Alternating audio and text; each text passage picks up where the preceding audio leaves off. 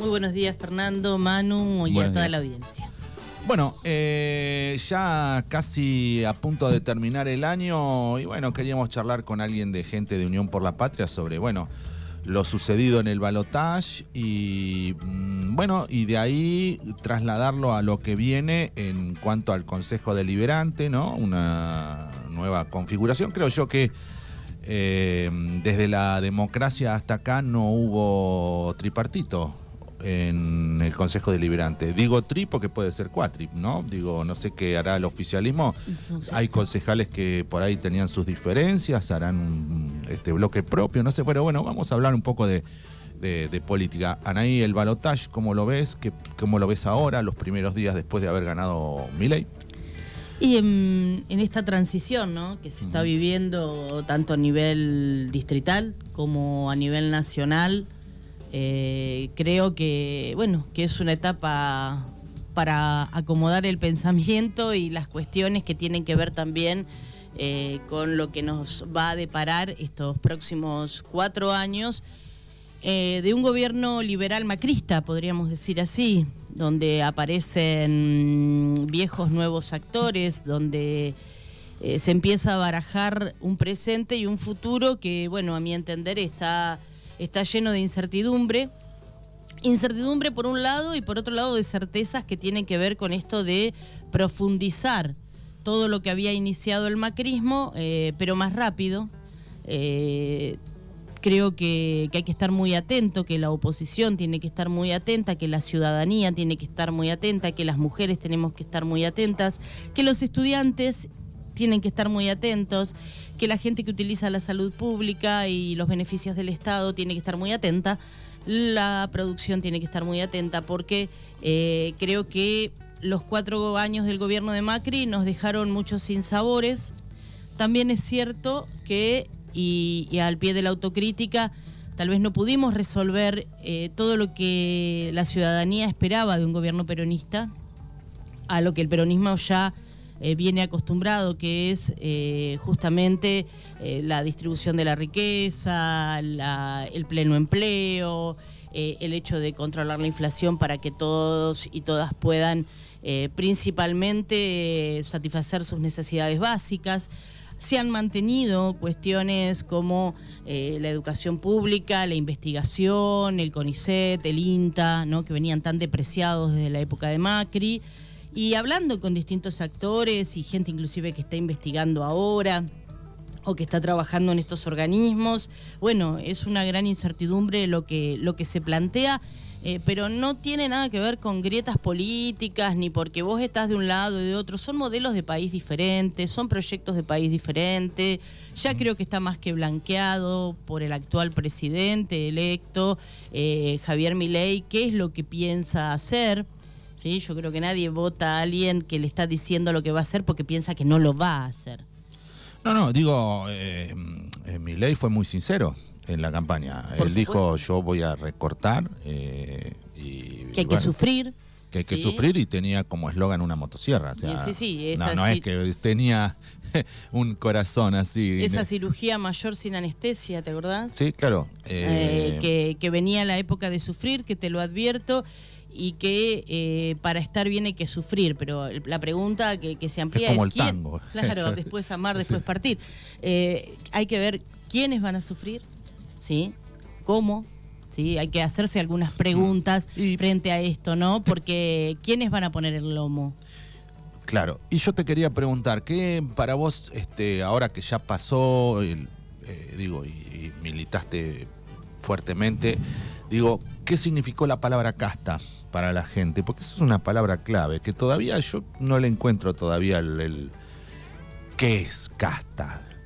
Eh, casta, eh, o sea, la definición como un grupo cerrado que no tiene la posibilidad de, de, movilidad social, esa es la definición de casta, ¿no? Siempre utilizada para los sectores más más vulnerables, más bajos, así, ¿no? Cuando hablábamos en el 1810 o previamente a lo que es la casta, era justamente eso, ¿no? Los sectores más bajos y que no tenían la posibilidad de, de ascender socialmente. Pero, ¿Y por qué crees que pegó esa palabra casta?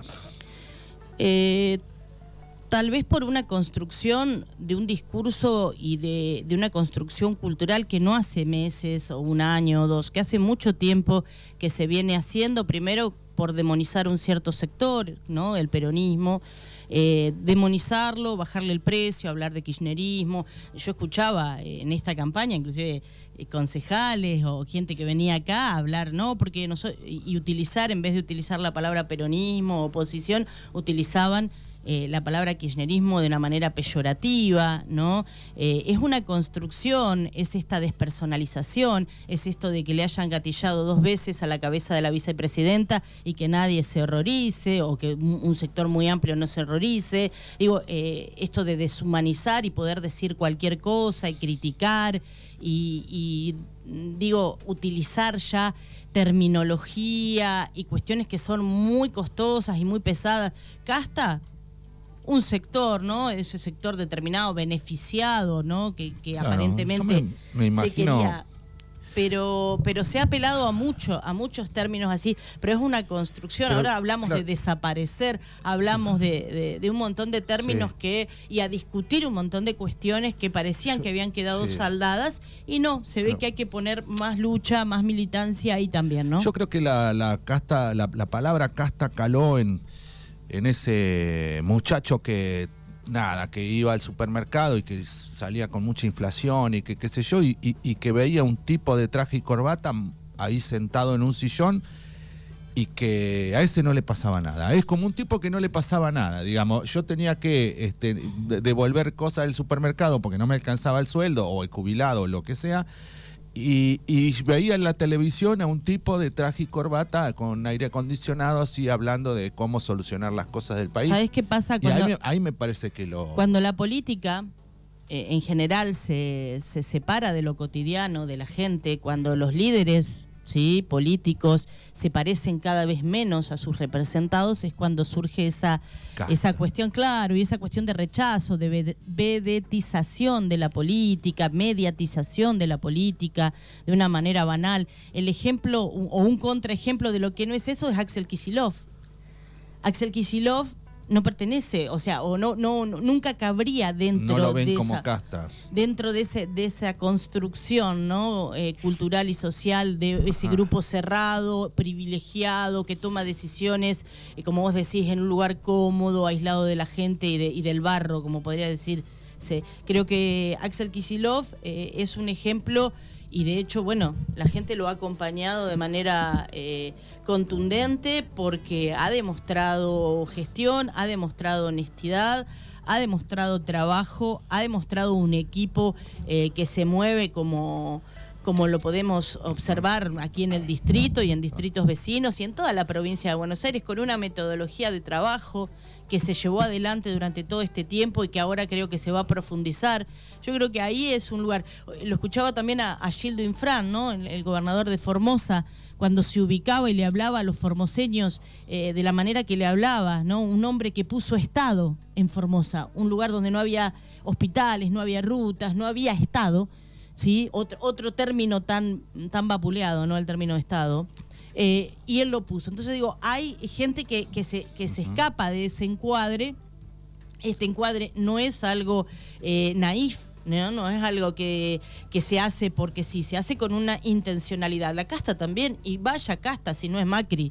¿sí? Vaya casta si no son estos rostros, si no es eh, Caputo, si no es toda esta gente que, que se está reeditando y está apareciendo. Bueno, ¿sí? Eh, claro, eh, digo, también, digo, por ahí hay, como una estafa electoral, ¿no? Este, así como le pasó, no sé, al peronismo con Menem, que le habló de salariazo y de revolución industrial y qué sé yo, y, puso a lo más rancio de la política en, su gobierno. Digo, ahora habla de casta y habló de casta y pone, digo, también son tipo, no sé si estafas electorales encubiertas o, digo, es una opinión mía, digo, ¿cómo lo... Yo desde después del balotaje he escuchado un montón de análisis, montón, ¿no? Eh, sobre el voto, qué votó la gente, cómo fue a votar.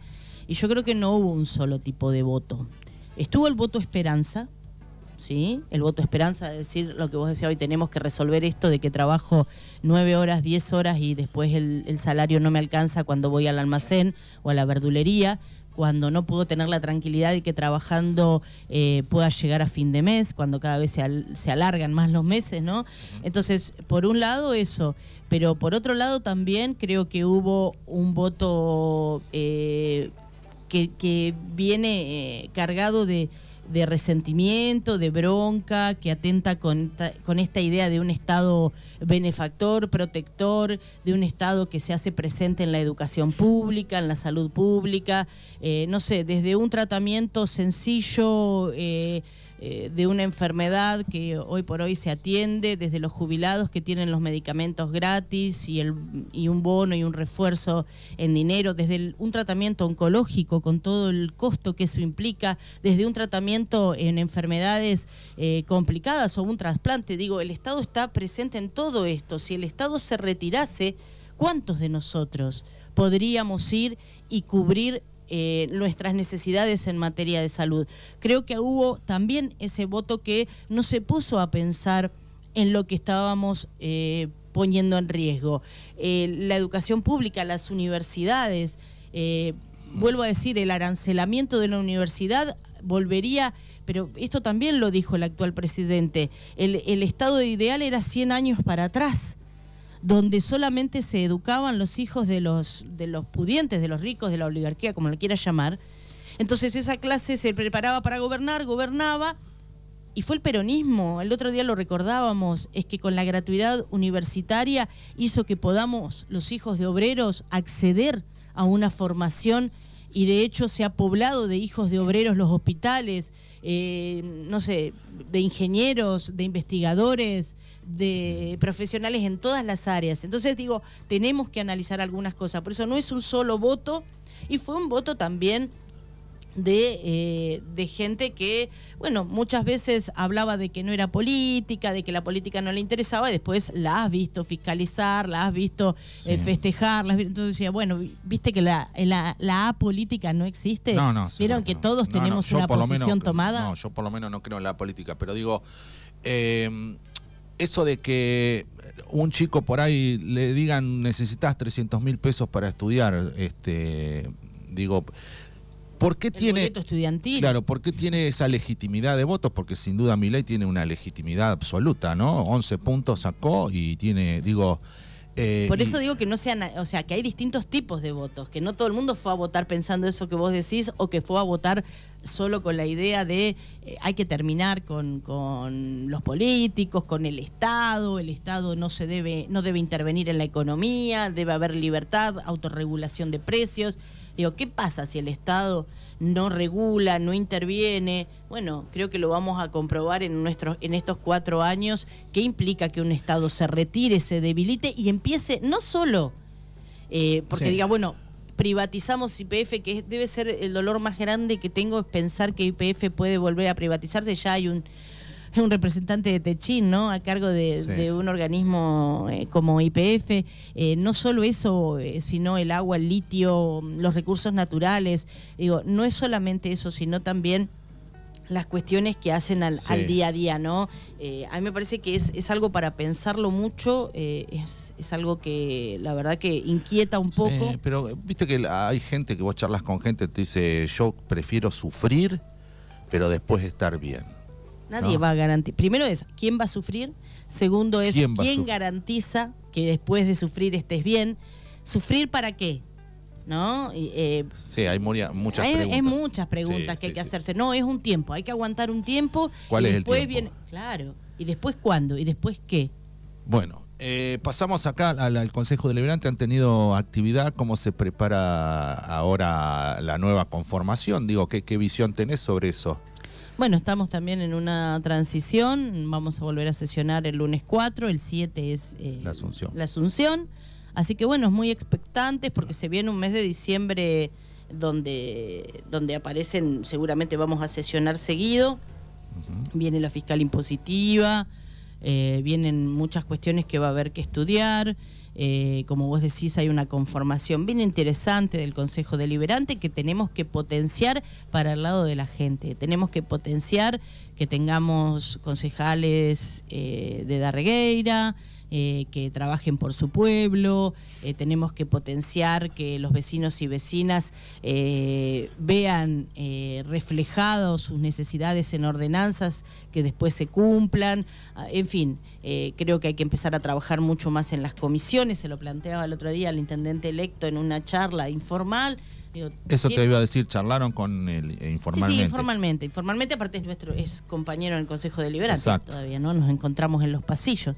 Entonces, bueno, esta idea que tenemos con el doctor Amato eh, de empezar a, reflotar las, las comisiones que no se reunían, que era muy difícil, digo, mm, la idea nuestra es proponer que todos los temas, no un corte de calle, ¿no? Pero todos los temas que vayan a, después materializarse en una ordenanza, que pasen primero a comisión, que sean discutidos, enriquecidos y después sí vayan al recinto para ser votados. Me parece que ese es el trabajo eh, fundamental, que es lo que queremos cambiar fuertemente en el Consejo Deliberante para llevar las que funcione que funcione con, discusión política. Exacto, como, como hacen las legislaturas, ¿no? Diputados, senadores, que haya un trabajo realmente de estudio, donde vos puedas consultar a profesionales, donde vos puedas hacer un trabajo más profundo, más serio, y que eso después se vea materializado en una ordenanza consensuada ¿no? en las distintas comisiones. Así que bueno, estamos, estamos con muchas ganas y, bueno, la verdad que yo también muy contenta de que sea José Luis Amato eh, junto a Luisina Kirchner los que se incorporen ahora en el Consejo. Eh, somos cuatro concejales, concejalas de Unión por la Patria. Pero bueno, con toda la disposición a, trabajar y a enriquecer, ¿no? ¿Cuál va a ser la, mirada de como oposición?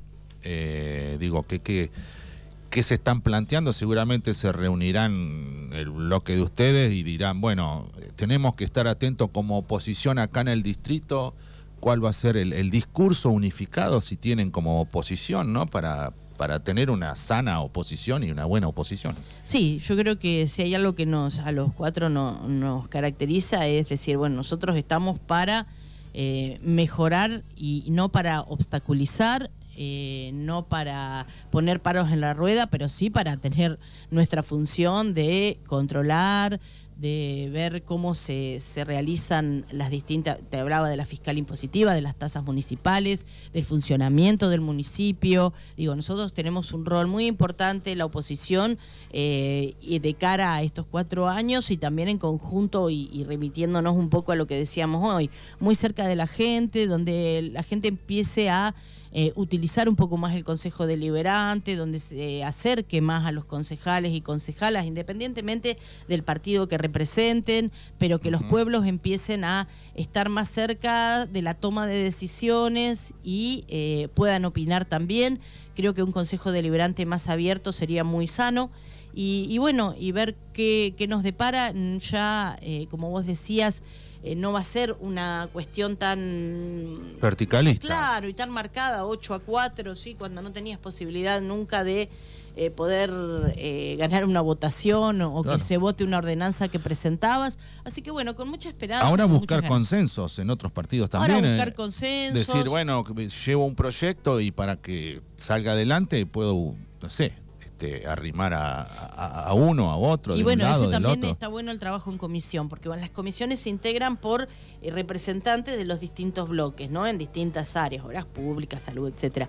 Pero creo que es importante eso, de decir, bueno, trabajamos en conjunto esta ordenanza y ya no es la ordenanza que presentó Anaí Rodríguez, o sino es la que surge justamente del trabajo de todos los bloques, la que se pule, la que se enriquece eh, y la que va al recinto después. Y ahí, bueno, como decís, los consensos y eh, también transparentar mucho el funcionamiento. Nosotros veníamos hablando siempre de que las sesiones del Consejo se deberían transmitir para que la gente pueda ver cómo se trabaja en el Consejo Deliberante y también cómo votan los concejales, si votan eh, de acuerdo a los intereses del pueblo o a una bajada de línea del Ejecutivo. Creo que eso también va a ser muy importante. Bueno, no sé si tenés algo para agregar. No. No, no, simplemente, bueno, agradecerte la oportunidad. Ya estamos ingresando al último mes del año eh, mal que nos pese, ya se termina este año y, vamos cerrando algunas cuestiones.